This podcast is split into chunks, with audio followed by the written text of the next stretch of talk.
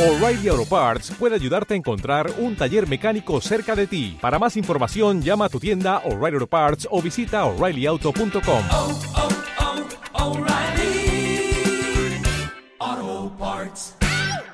Hola, ¿qué tal están? Tiempo ahora en la cadena Ser Andalucía para hablar de prevención en riesgos laborales de la mano de comisiones obreras. Programa organizado por Comisiones Obreras de Andalucía con la financiación de la Fundación Estatal para la Prevención de Riesgos Laborales en el desarrollo de la acción AT 2018-0044. En el sector de la construcción, las caídas en altura representan más de la tercera parte de los accidentes mortales, pero en el resto de sectores también se da este tipo de accidentes y, desgraciadamente, cuando ocurren suelen ser de extrema gravedad. Hoy nos acompaña Amparo Daza, responsable de salud laboral en la Federación de Construcción y Servicios de Comisiones Obreras en Andalucía. Buenas tardes y bienvenida. Hola, buenas tardes.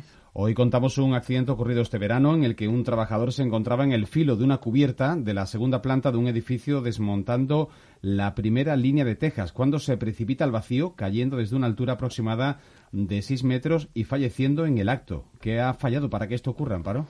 Lo que ha fallado es que, eh, en primer lugar, no se han tenido en cuenta las medidas de protección. No había, eh, no existían medidas de protección colectivas. La línea de vida que existía estaba mal colocada y no estaba por el perímetro total de, del forjado. Además, tampoco existía eh, barandillas perimetral en el borde del forjado. Otra consecuencia es que no hay señalización, falta de señalización del riesgo de caída. Y eh, los medios auxiliares, como es el andamio, el andamiaje estaba mal instalado, en el cual existían huecos por los cuales podía caer el trabajador. Existe un, el incumplimiento de eh, la jornada intensiva y a partir de las 2 de la tarde, de las 14 horas. Entonces se agudiza el problema del accidente.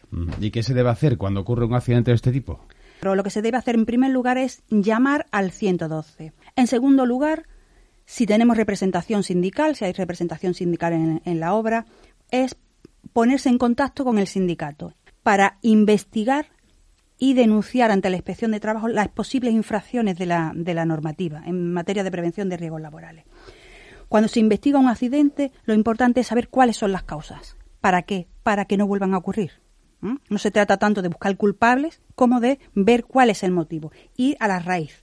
Normalmente estos problemas, estos riesgos son como consecuencia del el ritmo de trabajo que se lleva, muy acelerado, la inexperiencia, la falta de información y formación y, sobre todo, por el incumplimiento de la normativa de seguridad y salud en el trabajo. Amparo Daza, responsable de salud laboral en la Federación de Construcción y Servicios de Comisiones Obreras en Andalucía. Gracias por esta información y buenas tardes. Adiós, buenas tardes.